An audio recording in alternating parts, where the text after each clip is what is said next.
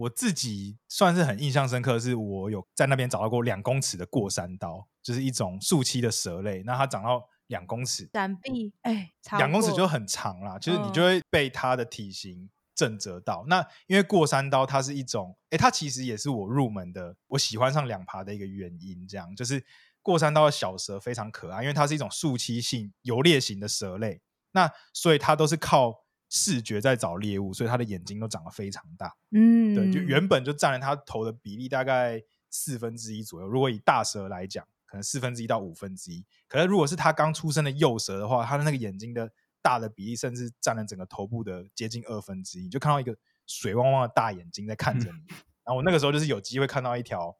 就是刚出生的幼蛇，我就被电到，然后我就决定要开始进入这个两栖爬虫的世界。对，那它在小时候很可爱，但是它长到两公尺的时候，你又会觉得它很霸气，很威风，很威风，嗯没错，很威风，而且它的颜色呢也是接近一个黑色跟蓝绿色的直线条纹，就是它在游走的过程中，你会觉得眼花缭乱，然后它可以借机逃跑。那我第一次看到那么大的蛇，就是在巴拉卡公路。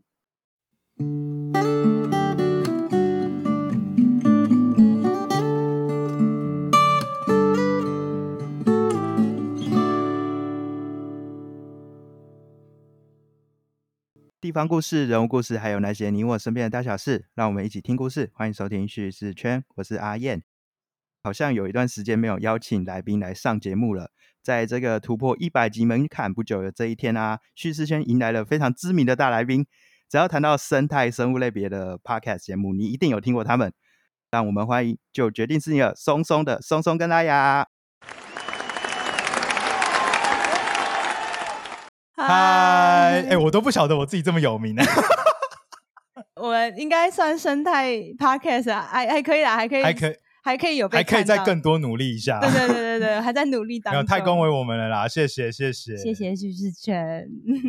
OK，我我觉得可以上那个什么科科出来讲这类的节目，应该也真的是蛮厉害的啦。哦我们其实也很意外哎，就是他们会邀请我们来上节目，其实他们的主持人很活泼哎、而且超级活泼。你知道我那天录音的时候，那个状态是被他激起来，变成一个超级快问快答那种感觉，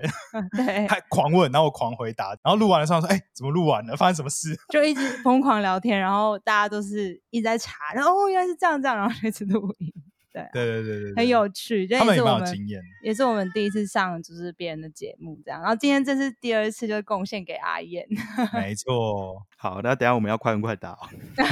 啊，什么？突有然有有这一趴吗？是是我们快问快答你吗？哦，那就另外再 fit 的，我可以上你们节目也是可以的。你不要给人家那么大压力。在开始之前啊，就先跟大家介绍一下你们的节目吧。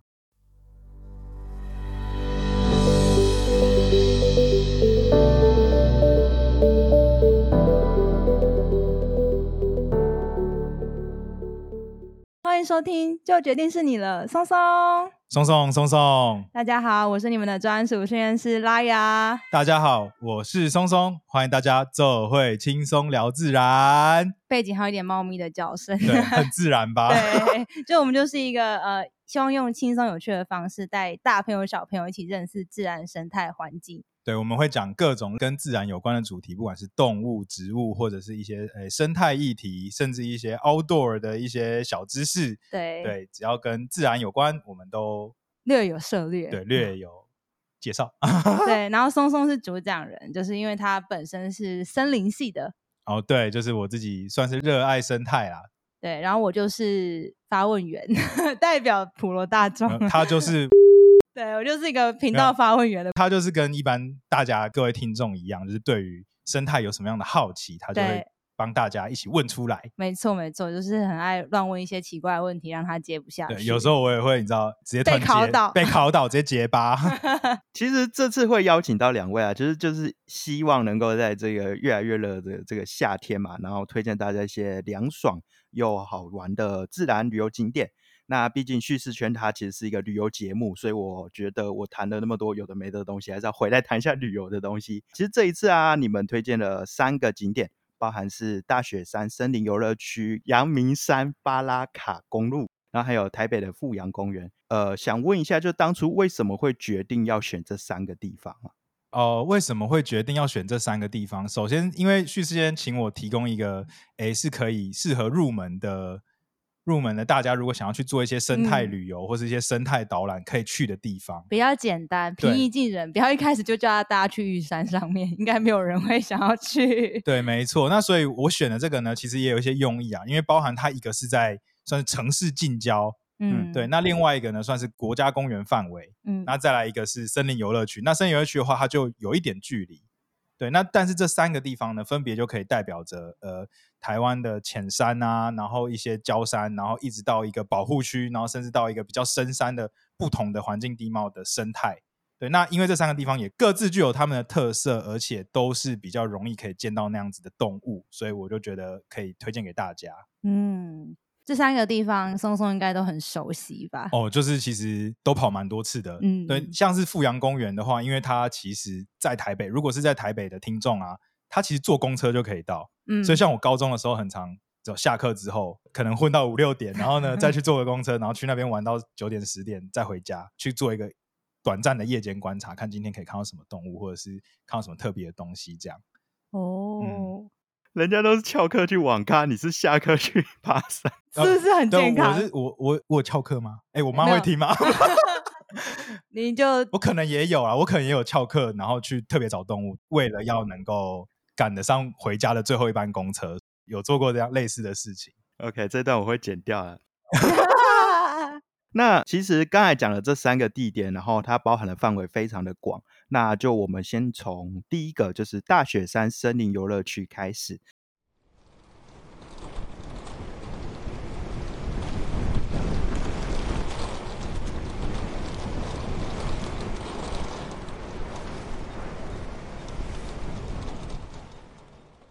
说到大雪山呢，其实我自己首先映入脑海的会是一个白雪茫茫的风景。那这种白雪茫茫的画面在台湾应该是相对少见的。不过，其实这个命名呢，它跟下雪是没有关系。根据考证，其实大雪山是当时日本人命名的。那因为它的那个大草原风光很像北海道大雪山，所以才叫做大雪山。对，这里在以前呢，就是一个林场，那由这个所谓大雪山林业股份有限公司去做一个开发。那因为这个伐木产业兴盛，带动附近的东市啊、丰原的发展。直到后来才变成现在的大雪山森林游乐区。那在山下的东市的制材厂啊，也随着林业没落，然后变成现在的东市林业文化园区。好，这个历史的部分我就补充到这边。接下来我想要请松松跟拉雅来介绍一下，哎，这个大雪山森林游乐区啊，有什么比较特别的自然资源，那是值得我们去观察的呢？哎，我想要先讲，就是叙事先介绍的很完整哎，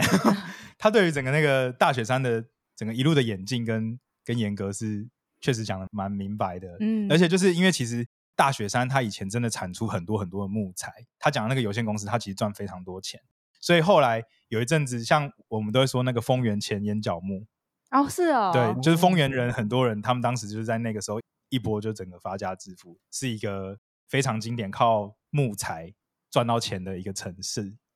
难怪之前我们访问的算是品牌创办人，他就有提到说，丰原台中那一块是家具对厂的，突然突然扣合扣合在一起，哦，对，就如果说以照历史来讲的话，确实是这样，对对对对对对。那大雪山森林游乐区呢？它就像诶叙事圈说的，它早期是一个林场，林场是做什么的？是拿来开发木材的。只不过从一九六零年代开始啊，就是美国那边开始推行了一些新的观念，就是说，哎，森林它不只是只有一个产出木材的功用，它对人类有很多其他不同的价值。那其中一个就是包含了生态旅游，或者是说，哎，我们人类走进去森林里面，可以有可以获得很多不同的体验跟不同的诶心灵上的感受。嗯，总之呢，就是森林它对于人类它有很多附加的价值。那包含可以就是我们这种无形的，可以疗愈身心，或者是说可以。我们在森林里面可以获得很多娱乐的效果的这样子的一个功用，嗯，对，那所以，哎，其实中华民国啊，我们这个伟大的国家，我们呢也就开始 follow 这样子的一个风潮，我们可能开始有去对于森林的一些其他附加价值有去做一些研究。那大概在民国八十年开始，也是因为在那个时候，我们台湾开始禁伐天然林，嗯，对，就是哎，我们不再去砍伐天然长出来的森林。对，那不过是因为这个环保意识的高涨，所以到后来连一般的诶有在经营的林场，或者是说诶经营的人工林，就是种来本来要砍树的这些森林呢，也都不再砍伐了。那嗯怎么办呢？在民国八十年左右，我们就也开始去推行了这个森林旅游或者森林游乐这一块领域去做一个开发。那所以在那个时期，有很多的林场就是逐渐转型成森林游乐区。所以大雪山就是其中之一嘛。哎，对，大雪山是其中非常有名的一个游乐区。那为什么它非常有名呢？主要是因为它有两大很重要的生物资源，很容易被看到。嗯，对我猜好，给你还是不小心，应该让阿燕今天给阿燕猜，阿燕猜 你说两大生物资源，就是植物动物都算。好，我们应该讲说有两个类群的动物好了。对我再给一个提示，两个类群的动物很容易在那个地方被观察到，而且资源非常丰富，种类很多。第一个想到的是三枪，三枪，哎，其实算是猜对了，就是哺乳类动物。哺乳类动物，我们刚我们家里的哺乳类动物在叫。对，好 对，好，我们先等哺乳类动物叫完。好，它应该叫完了吧？好好那叫完了。第一个是哺乳类动物，在大雪山呢、它那边的哺乳类动物的资源非常丰富，就是你在路旁呢就可以看到山羌、长鬃山羊等等的这些哺乳类动物都很容易见到。那像我自己在大学时期很，就是几乎一个月都会跑个两三次大雪山。其实，在路边有时候也会可以看到黄鼠狼或者是一些其他的，譬如说。黄喉貂，哎，黄喉貂有，可是比较少见到。黄鼠狼蛮多的，然后可能像鼬獾啊这一类的小型哺乳类动物都很容易见到。山羌跟山羊更不用说，就是我嗯。在大学的时候也有听过，就是我一个学长，他也很喜欢跑大学山，他那时候很喜欢去拍照，然后甚至就是为了拍照，然后被山羊撞，就撞到晚上？对晚上，然后他的大腿就是被他的脚弄一个伤口出来，这样。啊，我也好想被撞 他怎么会被撞啊？就是他就走下去跟他们面对面。对，就是他可能太想拍了，然后所以就是超过了那哦。个野生动物警戒的范围，哦，然后或者是说闪光灯可能有一点吓吓到到他然后所以山羊就对他就是冲撞，这样就一个攻击。哦，那大雪山还有一个非常有名，就是它也是台湾黑熊的栖地之一，所以就是在大雪山，我自己就有一次，就是同一个学长也是在拍照的时候，他本来在拍一只山羊，因为大雪山它有一条公路会一直一路延伸到大雪山森林游乐区里面嘛，那公路两旁一边就会是山壁一边就是悬崖嘛，那就是我们称那个悬崖是下坡面。对，那在这个公路的下坡面的树上，就突然传来了一个震撼灵魂的吼声。对，然后就是我那个学长，他在那边，因为他的闪光灯吵到在树上睡觉的黑熊。黑熊在树上睡觉、哦。对，然后哦他就是赶快拍了一张，然后就逃跑。逃跑以后呢，他隔天就跟我们讲这个消息，然后我们就绕了一群人，就又去找。很可惜啊，就是那次就是没有看到黑熊，不过在那一棵树上，我们有看到它爬树的爪痕，哦，对，就蛮有趣的哇一个一个体验。所以去大雪山呢，有很大一部分就是大家都想要去看哺乳类，而且它那边飞鼠也非常非常的多。所以就是你去大雪山山游区，你只要晚上有住，譬如说你去游乐区里面的小木屋住啊，在它的那些宿舍群附近嗯的树上，就有机会看到很多飞鼠，就是像白面嗯嗯嗯鼯鼠。所以在夜间观察哺乳类动物这一块，这是一个大雪山非常推荐的一个生态旅行游的对的梗啊，算是它的资嗯源之一。嗯，那第二个，阿言要不要再猜看看？那刚才是哺乳类，现在我再猜一个是两栖类吗？两栖类哦，哎，不算是吧？你其实不算是。我猜，我猜，好，换拉雅猜。鸟类。答对了。这样，我先说，因为我之前刚刚去过，所以我刚才就一直在搜寻，就是哺乳类。另外一个就是，哎、我记得鸟类也很多。对，其实大雪山是外国人非常喜欢来台湾赏鸟的一个景点，嗯，而且他每年都有举办赏鸟大赛，还有鸟类摄影大赛，就是为了要诶把这个资源凸显出来。在大雪山有非常多的山鸟都有机会可以看到，就是跟城市或是平地比起来不一样的这些山鸟，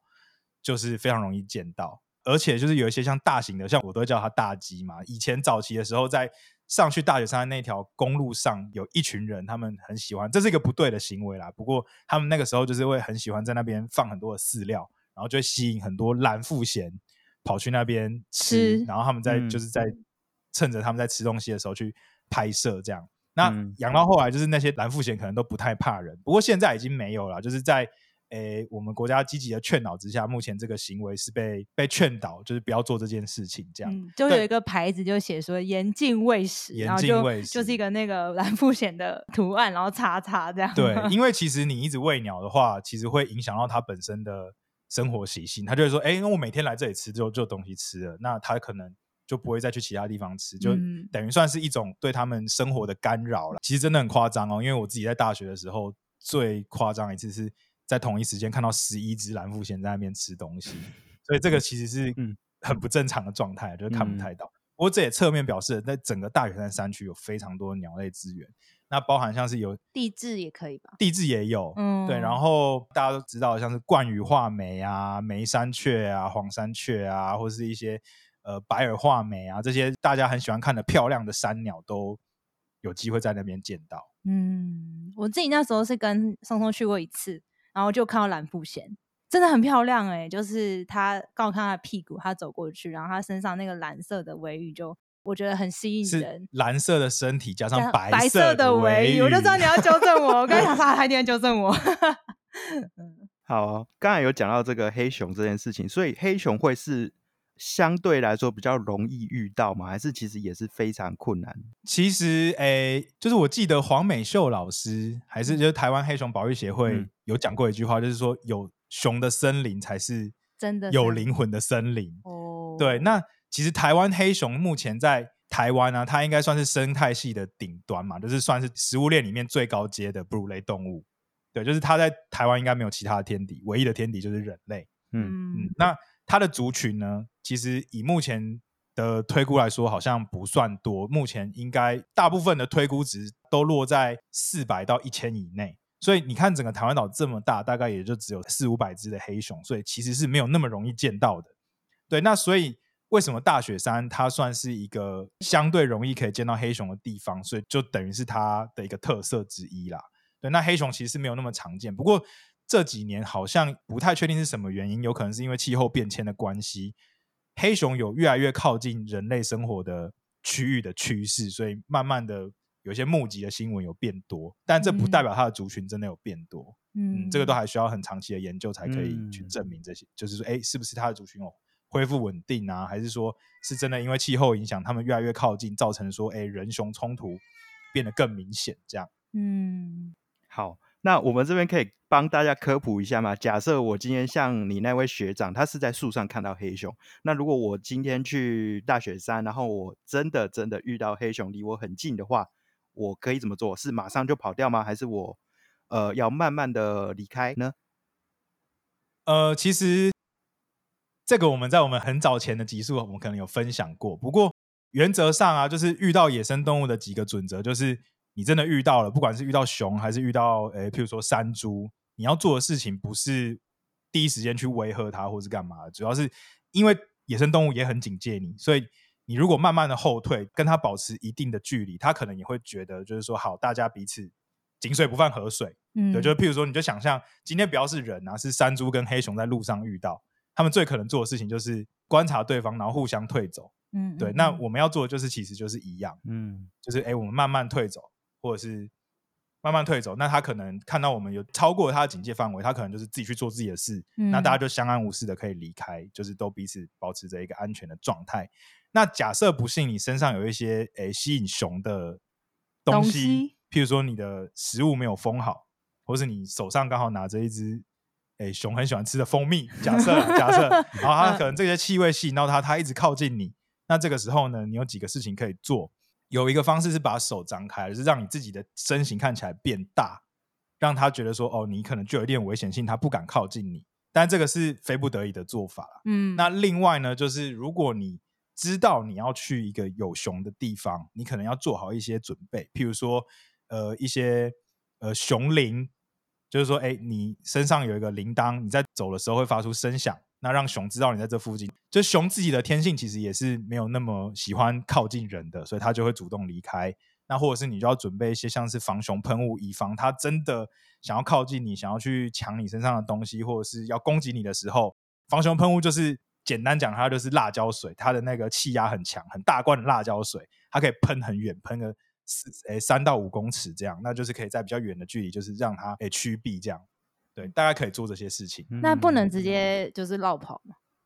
直接绕跑的话，有时候会激起一些野生动物的野性，就是说，如果你哦你转身就跑，它可能会觉得那是一个猎物，它就会想要去追。嗯嗯，那这样的话，反而就是你绕跑，然后你又发现它又在追你，那在这个危急的情况下，到底会发生什么事情，可能就很难难讲说。对，嗯没错。OK，好，那这这一集应该会有非常丰富的这个生物的知识，所以请大家先把笔记拿出来。好，其实刚才我想到一个问题啊，就是我们说到这个大雪山是森林游乐区，那其实，在地面上有所谓森林公园、什么什么什么风景区之类的，这些有什么不一样啊？在我们看来，可能就都是森林啊，都是树。哦，应该说，呃，刚刚前面有提到嘛，像森林游乐区的部分，绝大多数的森林游乐区都是由早期的林场演变过来的。嗯那它主要的规划的呃单位呢是行政院农委会林务局。那林务局呢，它做了这样子的规划，那整个森林游乐区呢，它就会有比较明确的目的，就是它要提供森林游乐的功能。规划这个区块，因为他们可能早期有一些引领嘛，所以引领以后它就会有已经会有一些略为人工的设施，譬如说有林道。嗯或者是一些步道，那可能嗯有一些宿舍群，嗯或是一些原本就已经变成建筑物的地方。那他们在改良了这些建筑物之后，变成一个园区，可以让诶民众在里面有一些基本的休闲娱乐休闲娱乐资源可以使用。嗯那嗯就是在这样子的情况下，他们去接触跟探索森林，对他们有什么样的价值或好处？嗯至于像风景区，可能风景区主要管理的单位可能是，如果我没记错是交通部观光局。那观光局去划设每一个风景区的话，可能就是这个风景区它有它特定的呃风景资源，譬如说哦这边有海啊，很漂亮啊，或者这嗯边的地质长得特别不一样啊。那或者是说，哎，也许这边这一块森林确实蛮蛮漂亮的，可能这个山景或是森林的风景也有可能变成风景区。不过它里面呢，就会呃比较没有那么多在意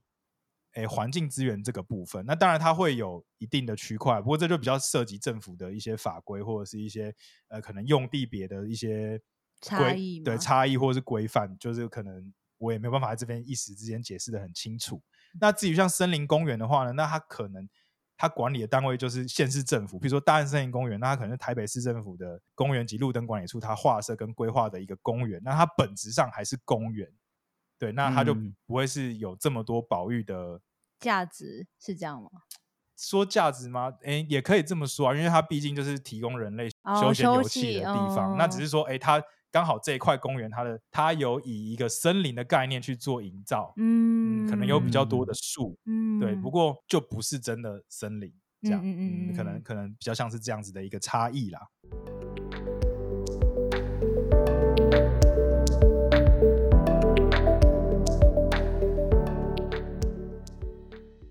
其实刚才既然讲到台北市啊，我们下一个要谈的景点就是一样是在台北这边，诶，蛮特别的，它是一个巴拉卡公路，是一条公路哦。然后看到这个巴拉卡公路的名称啊，我们就会想要说，诶，它会不会是一个原住民的称呼？那其实它巴拉卡的名字是源自于一个叫做百六器的地名。那百六器是在呃清朝的时候就已经建的古道，当时好像是用这个笔筒树的树干去慢慢铺成的。然后因为总共有一百六十多阶，所以叫百六器步道。后来就慢慢演变到现在就叫做巴拉卡，哦，是从山支的比较接近山区的地方一路到阳明山的竹子湖这边。那大致上也是有顺着当年的这个百六器古道的痕迹所建的。好，说到这个，我就很好奇啊，为什么？呃，这次要你们挑的是三个自然景点，然后其中有一个地方竟然是一条公路，为什么会特别选这一条公路来介绍呢？其实是因为我访刚刚没有看清楚啊，不是啊，没有啊，就是因为当时我就在想说，哎，如果是景点的话，我要怎么样去找一个比较有机会看到动物，或是有机会可以做好生态观察的地点？然后这嗯。个地点呢，它又不会说太难到，太难到，嗯。然后再加上如果是景点的话，有时候就会跟生态观察有一点违背，就是啊，因为景嗯。点可能人很多嘛，那它就会有比较多的人为干扰，那你要去做一个好的生态观察，可能没有那么容易。那为什么选择巴卡公路？第一个，它是一个在国家公园内的公路，对，嗯所以可想而知，国家公园内本身就是具有一个非常多生态资源的地方。它这里面这一条公路呢，也算是代表着它在国家公园里面的一个区域嘛。那我想说，嗯那它也可以勉强算是一个景点啊。然后再来呢，就是我们在做生态观察的时候啊，怎么样才能够容易的做生态观察？其实是有一些小技巧的。那其中一个技巧就是你挑选的地点。如果你在一个完完全全原始的森林环境，其实你要去观察到那些动植物，比你在一个人工环境去观察来讲的话，其实是没有那么容易的。因为你就想想看，森林是他们的主场，他们出生以来，他们身上的花纹、他们的颜色、他们自己习惯的习性，嗯都是为了在这个环境里面生活而设计的。所以你要在里面看到他们，可能没有那么容易。他们的保护色啊，或是他们平常他们光是闻到你的气味就躲得远远的啊，或者是他听到你的声音就躲得远远的，你就看不到他了。这个就是比较容易发生的事情。那为什么选择公路呢？公路第一个它是人工设施，它是人为开发出来的一条公路，然后再来它比较好到，然后再来呢就是。呃，应该说公路在设计的过程中，通常会找一些比较靠近森林边缘的环境。那在在嗯像这样子的交界处呢，就是会有特别的一些动物会去运用，像这样子的一个我们叫生态栖位的的名称啊，就是说诶一个比较微小的环境，那他们比较习惯运用这些微小的环境。那刚好我们在做生态观察的时候，我们很喜欢看到这些动物。那这些什么动物？就是一些蛇啊，或者是一些两栖类啊、爬虫类啊，比较容易见到。所以我就觉得可以推荐这一条公路，大概是这样子的原因呐、嗯嗯，那你刚才说的比较容易见到的动物有哪些？比较容易见到的动物有哪些？像巴拉卡公路上，它有很丰富的，应该算是它有蛮多的爬虫类的资源。像我自己，如果今天晚上想要去找蛇的话，我可能就会选择去巴拉卡公路，就是找一个晚上，这样就慢慢的悠闲的，悠闲的晃啊，用走的，有时候用走的，有时候是可能像骑摩托车也可以，或者、嗯或者开车慢慢的沿着公路去寻找，也许就会有一些发现这样。嗯，对，那巴卡公路上，因为它是一个道路的环境嘛，虽然它还是有蛮多的枯枝落叶，可是如果有一些爬虫类经过的时候，你可能会比较容易好发现它，因为它就、它就会比较明显，就相对于它在森林里面。因为像我自己就有很明显的经验，就是我看过一些蛇，它可能明明就是红色，或者是像雨伞节黑白相间，它明明就是一个看起来非常亮丽的颜色，嗯但是它只要转到草丛，瞬间你就看不太出来它在哪里。嗯嗯，所以他们那些花纹的设计其实都是有一些道理的。那当然，如果黑白相间出现在马路上，大家超明显，可想而知，就是它比较容易被观察到。嗯嗯，所以这也是为什么比较容推荐大家可以去巴卡公路看看的。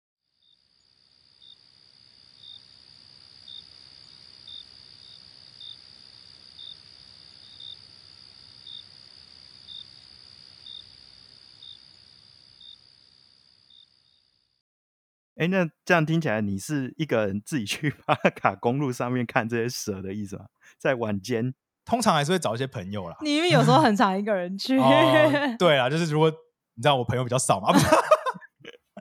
哎、我觉得想要就是做夜间生态观察的人，他们都要有一个很大的特质，就是不怕黑，然后不怕对看不见的东西们这样。这样他就非常大胆，他就可以就是很专心的就在那个公路上面一直来回，然后就是在找动物，这一点非常佩服。真的，因为我在找巴拉卡公路的资料的时候，看到的都是一些比较适合接下来要来的鬼月的相关的话题，啊，真的假哦的？所以我就想说，哇，你这么勇敢，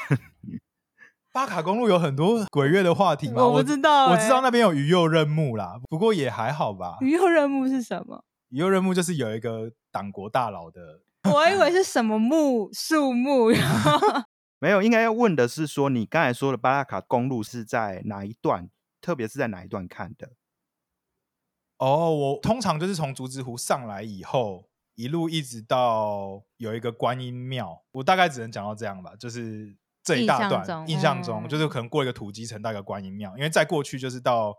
诶，你讲的那个三支的部分嘛，我也有整段走完过啦，只是整段走完过就会花很多时间。嗯像我们高中的时候，就是不可能走完，所以我们都是走到八九点，然后开始招便车。好，没有，因为我在想说，你这样子在那边不会觉得那边特别的凉爽吗？真的有哦讲到这个巴卡公路，风真的比较大啊、呃我觉得哦它如果天气稍微不好一点点，它的风就蛮大的。对，但是凉爽的话也是，因为我们很专注在找那个动物找动物，然后就可以摒弃所有杂念到处都看着，哎、这是什么动物？哎、那什么动物？哎、这里有蜘蛛，那里有蛇，哎、那里有青蛙，这样。嗯，对。哎、其实我在一开始跟松松开始做夜探的时候，我也超怕的，我嗯是怕到不行，因为我是一个非常怕黑跟怕呃的人，这样。嗯然后后来跟他去了几次之后，我发现我好像不太怕了，因为你在真的进入那个生态观察的时候，你真的非常全神贯注的在找动物，就你不太会去想想那些什么东西，就是很专注的在我要找动物，就开始拿着手电筒照树啊、照草丛啊，然后发现动物就会很开心。对，因为你会很希望发现风吹草动，对对对，很特别，真的。因为你看到草洞，你可能会觉得，哎、那是有一个动物，那个是我今天想要看的东西，我就赶快跑过去看，这样。对，就不会觉得说是什么，就是哦有动物哎，然后就先过去。嗯推荐大家可以去试试看。可能心情不太一样。对对对，嗯，那哎，说到这样子，那你在这个巴拉卡公路上遇到你觉得最特别或印象最深刻的动物是什么？哦，这个我看过很多，我在巴卡公路有很多回忆耶，因为我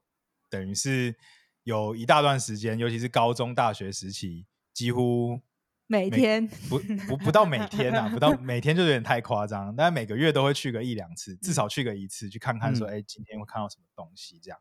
那我在上面也有看过，我自己算是很印象深刻，的是我有在那边找到过两公尺的过山刀，就是一种树栖的蛇类，那它长到两公尺，闪避，哎，两公尺就很长啦，就是你就嗯会被它的体型震折到。那因为过山刀它是一种，诶，它其实也是我入门的，我喜欢上两爬的一个原因。这样就是过山刀的小蛇非常可爱，因为它是一种树栖性游猎型的蛇类，那所以它都是靠视觉在找猎物，所以它的眼睛都长得非常大。嗯，对，就原本就占了它头的比例大概四分之一左右。如果以大蛇来讲，可能四分之一到五分之一。可是如果是它刚出生的幼蛇的话，它的那个眼睛的大的比例甚至占了整个头部的接近二分之一，就看到一个水汪汪的大眼睛在看着你。然后我那个时候就是有机会看到一条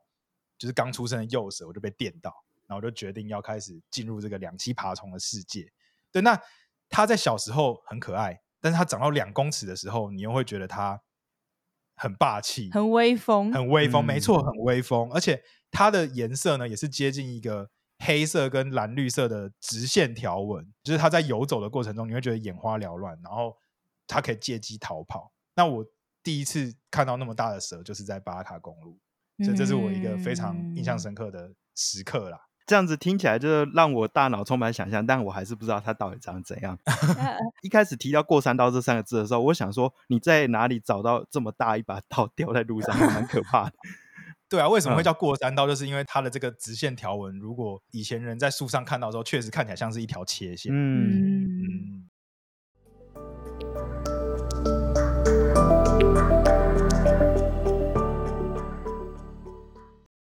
好，那其实时间过得很快，我们现在要来讲到最后一个呃推荐的景点，就是富阳公园。那这个其实我也有去过，它就在台北市区嘛。那我当时是搭这个金文湖线到灵光站，然后先去旁边的这个福州山，然后再慢慢的走到富阳公园。这两个地方其实都是就是让人感觉到身心蛮疗愈的一个地方啊。其实它以前好像是一个弹药库，那后来就变成现在这样的一个绿地公园。那除了在这边我们可以去享受到这边的森林绿意之外，还可以观察到哪些特殊的动植物呢？哦，富阳公园其实最开始会有名，是因为它那边有蛮稳定的台北树蛙的族群。嗯就是台北树蛙是台湾，哎，如果没记错，五种绿色树蛙里面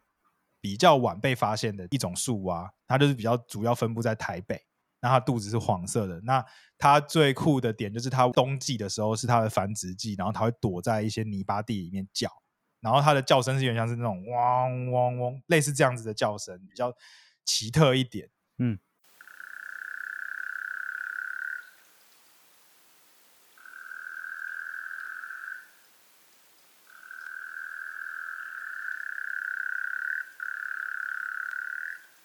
那因为是绿色树嘛，所以看起来很可爱，就是大家都会喜欢看。不过呢，富阳公园呢还有另外一个特别著名的点，就是它是萤火虫季可以看到萤火虫的一个地区之一。嗯对，那所以有一阵子呢，台北市在四五月的时候，很多人都去富阳公园想要看萤火虫。但是不过富阳公园对我而言呢，它最有名的都不是这些，它最有名的是它的蜘蛛。就是我自己在富阳公园里面，至少观察到了超过六十种蜘蛛。这么多，这么对多，对就是它在我们那个时候会很喜欢去那边，就是因为它每次都可以让我看到很多不同的蜘蛛。嗯嗯，那我自己印象最深刻的是有一种蜘蛛叫做枯叶尖鼻蛛，那它是一种结网蛛，就是说它会结圆形的网，嗯，然后挂在树上去寻找猎物。不过它长得跟枯掉的叶子一模一样，嗯，嗯，非常特别。它的整个身体看起来像叶子，然后它还长出一条尾巴，看起来很像那个叶子的，梗，对，很像叶柄。嗯，对，然后就会看起来像是一个网子上有一个枯叶挂在那边，然后就会让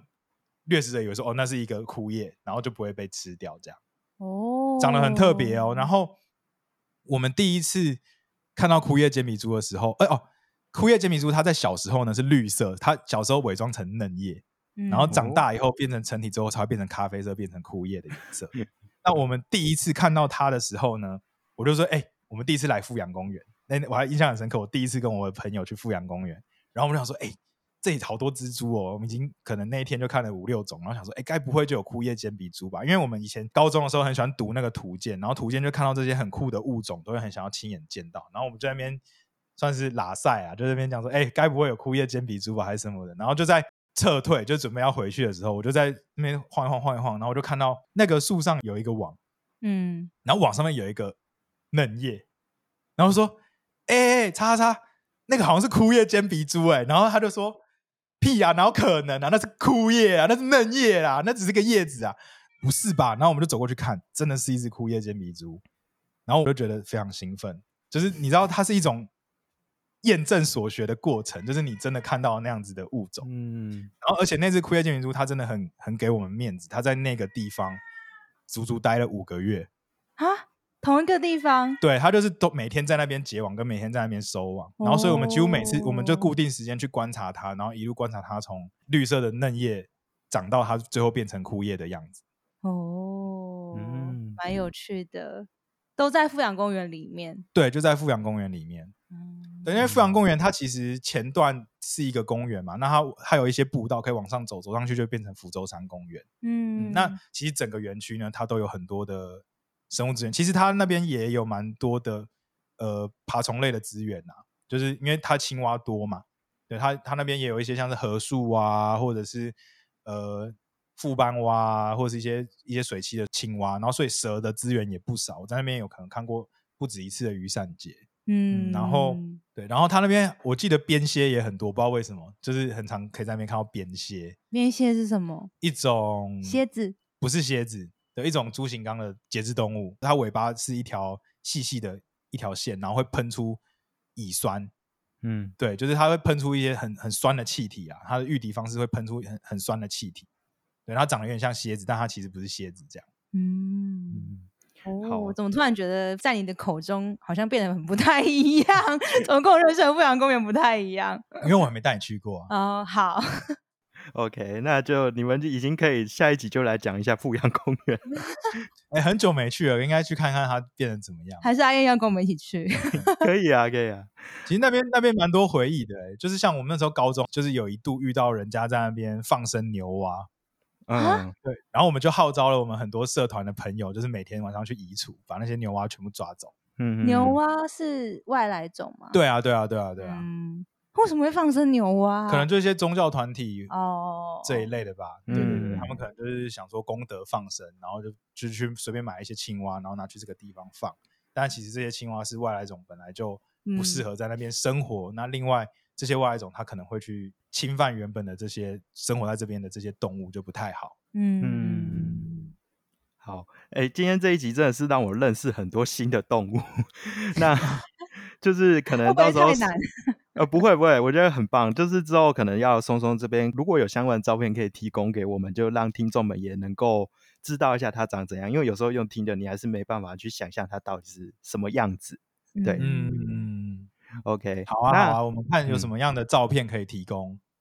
对，应该会有。我觉得我可以找一些像是之前以前拍的什么蜘蛛的照片啊，或者是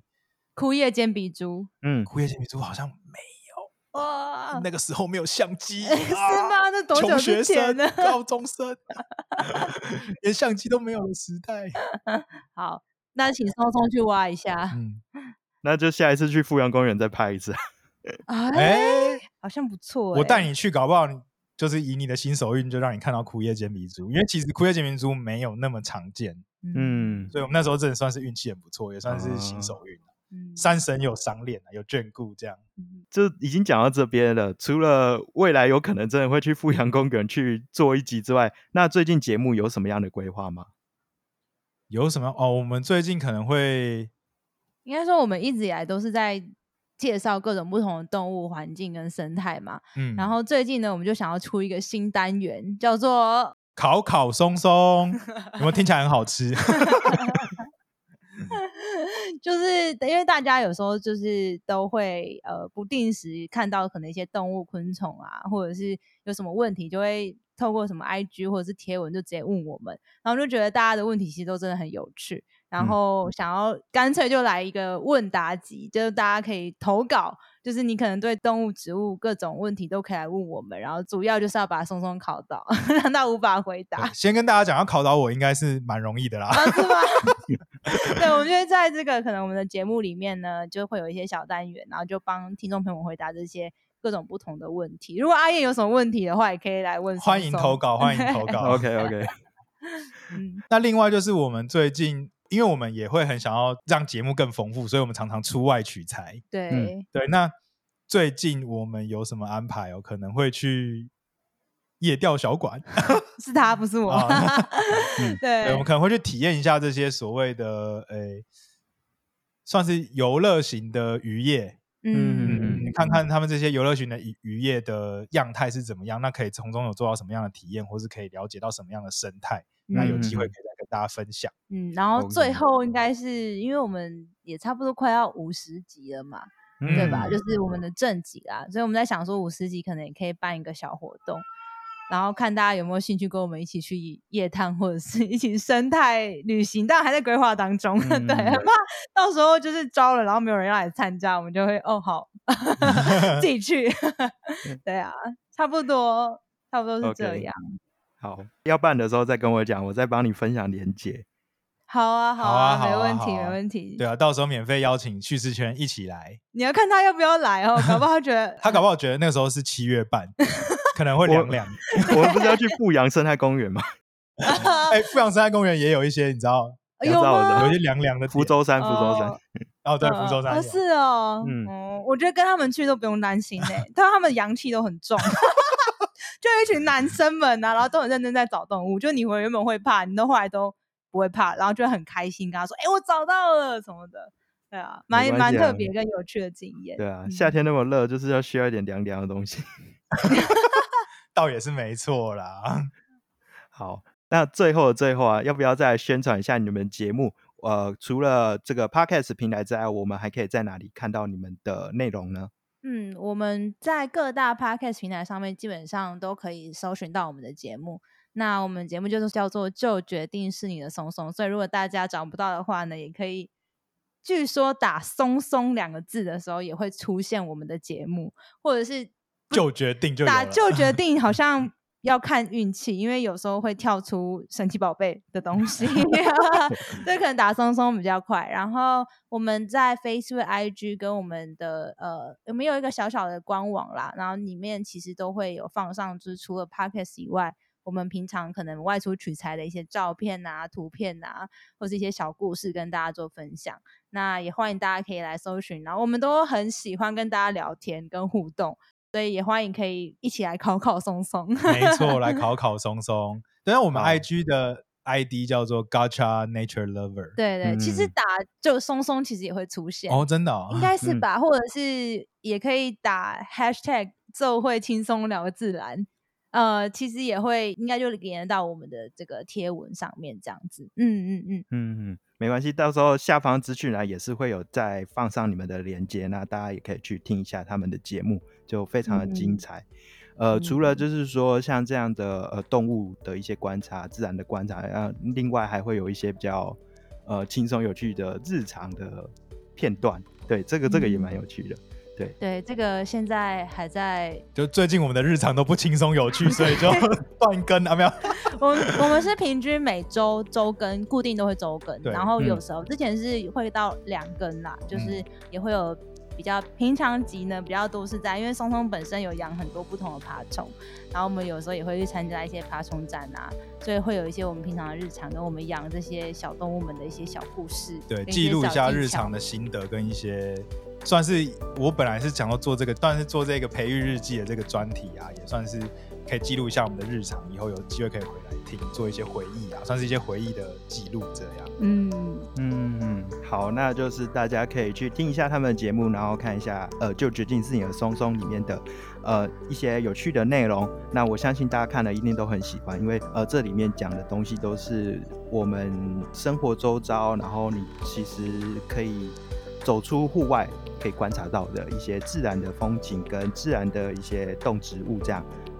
那听完今天分享，你还喜欢吗？如果喜欢的话，欢迎给我一个五颗星评价，并留下你的心得。呃，有任何想法或建议的话，都可以透过下方资讯栏的社群连接跟问卷告诉我。那觉得这节目很棒的话，欢迎加入路边说故事的赖群组，一起来交流。